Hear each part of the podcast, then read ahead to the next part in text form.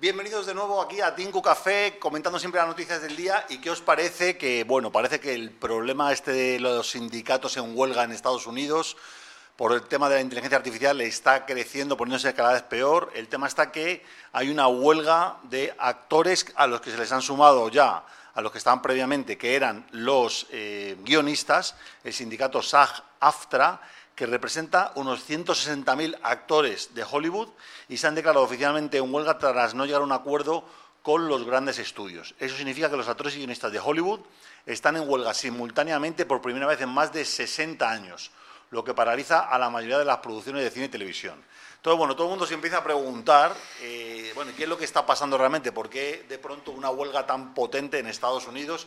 Y estoy aquí hoy con, con Agu Márquez, ¿qué tal Agu? ¿Qué tal? ¿Todo bien? Bien, y también estoy aquí con Álvaro de Santos, ¿qué tal Álvaro? ¿Qué tal? Buenas tardes. Bueno, vamos a comentar la problemática que está viendo con el tema de los eh, guionistas y los actores en Hollywood que están en, en huelga. Fijaros que se ha manejado una cifra de, antes de ponerse en huelga, según comenta Reuters, que han llegado a ofrecer mil millones de dólares de ganancia antes de la huelga, sin embargo, los actores no han querido acceder al acuerdo. Y ha sido básicamente por tres causas. La primera de todas, el pago de residuales a los actores de Hollywood. ¿Sabéis lo que es esto del pago de los residuales? De cuando alguien graba una peli. Claro, la retransmisión del contenido, digamos, en las diferentes plataformas le daban como un fee mensual a los actores que les servía para sobrevivir en los momentos que no tienen trabajo, básicamente, porque, no, que porque un actor no tiene trabajo todo el tiempo. ¿no? Claro, imaginaba un actor, bueno, Leonardo DiCaprio, vale, estará hiperforrated, ¿no? Pero luego hay que ver todos los que salen ahí en la peli de 300, ¿no? Los, los 300.000 que salen por ahí detrás, los actores secundarios y que esta gente, bueno, pues eh, antiguamente, o sea, hasta recientemente, cobraban unos residuales que eran básicamente los derechos, ¿no? Que, no solamente por haber hecho el día de trabajo, sino eh, como una forma de pago regular, ¿no, Álvaro? Este tipo de residuales. entiendo que te refieres a los royalties, supongo. Royalties, sí. ¿Cómo, ¿Cómo, funciona este tipo de acuerdo? ¿La productora te paga según un éxito o según...? Bueno, a ver, son, son regalías. A ver, piensa que lo justo es que te paguen por la generación de la obra, de la obra audiovisual, mm. y que si luego esa obra, pues por ejemplo, como ya está grabada, ya se convierte, digamos, en un bien no fungible y que no es lo mismo que esa obra tenga 8.000 reproducciones que 8 millones de reproducciones. Por lo tanto, evidentemente se basa en un principio de, entiendo yo, de proporcionalidad lógica, ¿no?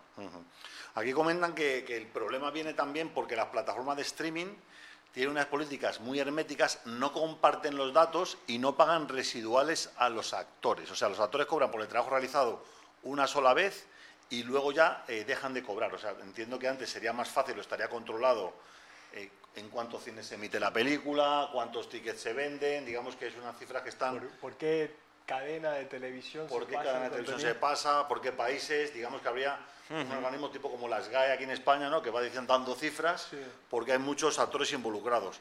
¿Qué pasa cuando todo está en manos de una sola empresa como pueda ser Netflix? Pues puede pasar que, se guarden, digamos, los datos, ¿no? Eh, Álvaro, ¿qué, ¿qué, opinas? Hombre, yo entiendo que, irónicamente, si está en manos de una sola empresa o depende todo de una sola empresa, teóricamente debería ser más sencillo, porque ahí el control se focaliza en una sola empresa, no hay que acudir a 800 fuentes diferentes para contrastarlas, sumarlas o hacer un estudio más complejo, sino que, bueno, yo entiendo que ahí Netflix o la plataforma de turno que sea debería de actuar de buena fe, facilitar los datos y, pues, como en sentido de justicia de Ulpiano, clásico romano, dar a cada uno lo suyo, ¿no? Bueno, el tema está que al final estas empresas pues no están pagando esta regalía directamente porque no es política de ellos. Ellos compran la película y luego ya si sale bien o no, no quieren tener como más gastos adicionales, con lo cual bueno, también es parte de la negociación, ¿no? Claro. Sí, sí, sí. claro, eh, hombre, y ellos también producen con esas políticas, ellos son productores, Netflix. Sí, claro, ellos ya se están metiendo también en el negocio de la, de, la, producción. De la producción. Bueno, sí, sí.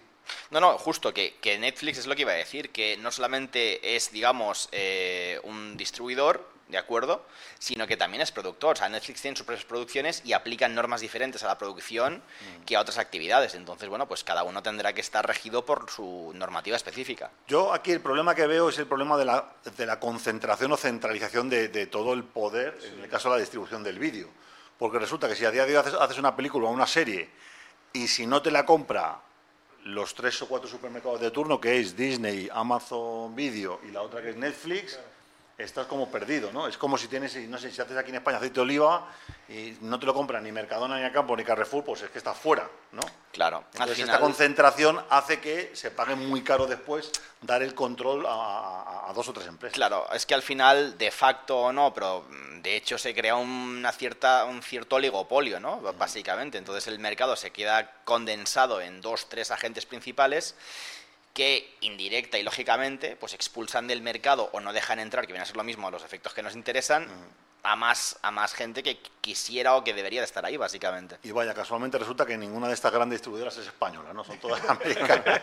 bueno, seguimos porque también hay otra segunda parte por la que eh, protestan este grupo de 160.000 afiliados, que es el tema de que las productoras empezaron a insinuar que iban a prescindir de los guionistas. Básicamente con inteligencia artificial ellos han estado alimentando bases de datos con guiones de primera calidad hechos por humanos y luego han estado generando guiones producidos con inteligencia artificial partiendo de esos datos. Con lo cual, el superguionista de turno que cobraba, pues, digamos, un, dinero importante por, por, generar ese, ese, guion, resulta que se, se, encuentra con que ya no le necesitan más. que ya has alimentado la, la máquina de la bestia y te quedas en la calle. Álvaro, ¿eso es legal o no hacerlo? ¿Qué, cartas tiene un guionista para poder defenderse en ese caso? A ver, yo creo que, a ver, es una parte muy importante de cualquier película, eso está claro. O sea, es propiedad intelectual en estado puro. O sea, el guion de una película es propiedad intelectual en estado puro y debería ser protegida eh, en consecuencia. Lo que pasa es que ahora, como siempre alguna vez ya he comentado, eh, la realidad va muy por delante en este caso, sobre todo con la, con la inteligencia artificial, porque, muy por delante del derecho, ¿no? Entonces, ¿qué ocurre? Que al final aquí lo que habría que es un problema más de acreditar la relación de causalidad. Es decir, porque entiendo yo, o sea, de causalidad quiere decir que hay conexión entre los daños, la persona y el objeto, es decir, daños subjetivos y objetivos, ¿no? Esa relación. Entonces, ¿qué ocurre aquí? Que en realidad entiendo yo que de ningún modo el guionista va a ceder sus derechos a nadie, ya sea el productor o sea quien sea, para que de eso haga mm, lo que de hecho se ha puesto en la IA y todo esto. Pero claro, si por ejemplo yo en mi casa me da por tirarme siete semanas transcribiendo directamente los guiones y los pongo yo, que no tengo nada que ver con, el, con la producción ni con el sector del cine, y los pongo en ChatGPT, el daño ya está hecho. O sea, entonces es un problema, en mi opinión, de acreditar esa prueba, ¿de acuerdo? O esa relación de causalidad entre el daño y el nexo subjetivo y objetivo de ese daño, ¿no? Inherente a ese daño.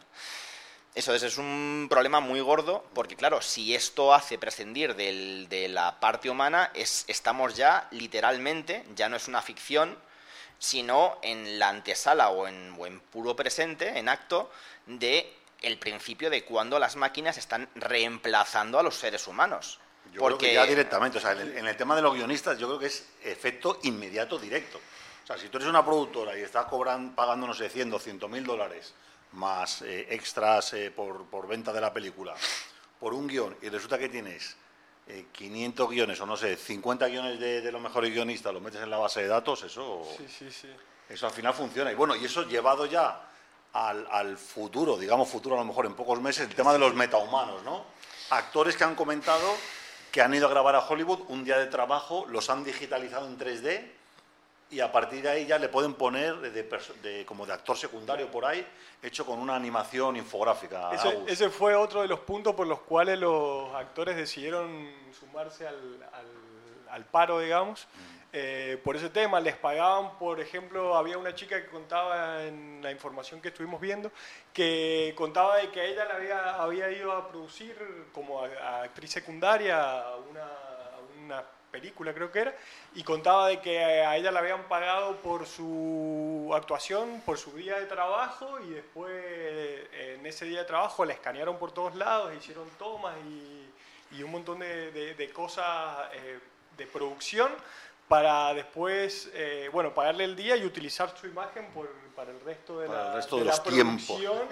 Por, bueno, de los tiempos también, porque no, si la chica como que no sabía qué es lo que había firmado y no sabía realmente si, si, su imagen eh, de que le habían sacado de, esa producción le iban a seguir utilizando en, en, más de una producción o era solamente en eso. Entonces, ante esa, ese abuso por parte de las productoras para con los actores que, que, si bien obviamente los actores que conocemos son todos los actores conocidos que les va bien, pero hay muchísima gente que, que son trabajadores del día a día y que no son millonarios, digamos, y, que vayan y le saquen el trabajo así de esta manera y haciéndoles este, esta de hecho, Tom Cruise, indignarse. Tom Cruise ha sido conocido por ya haber, haber firmado este tipo de, de contratos de que, han, de que, la han escaneado, la han, han digitalizado.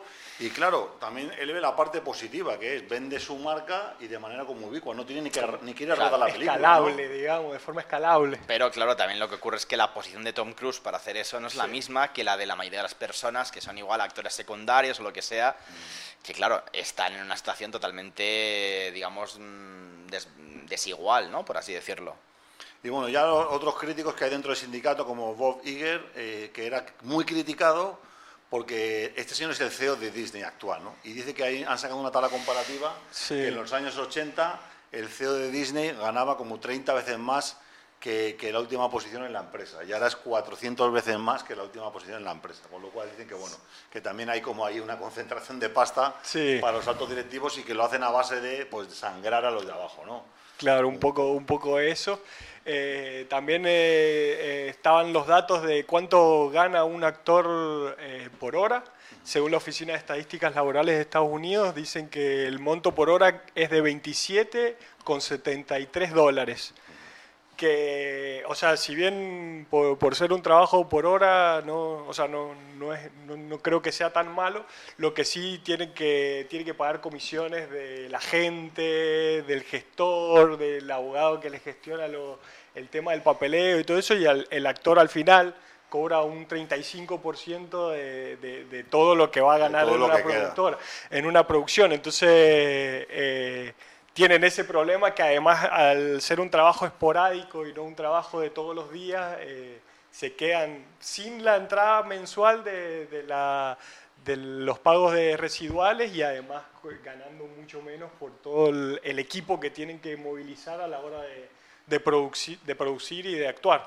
Bueno, veremos en qué acaba esta huelga del sindicato SAG-AFTRA de 160.000 actores de Hollywood, sumados a los que hay en el sindicato de en el sindicato de, guionistas y que bueno, parece que va por largo, ¿no? Porque han puesto mil millones de dólares sobre la mesa y de pronto no hay acuerdo. De pronto vamos un día a Netflix, lo encendemos y aparece cartel en blanco. Vamos a ver si ese día nos libramos. A ver qué pasa. Hasta ahora, chao, chao.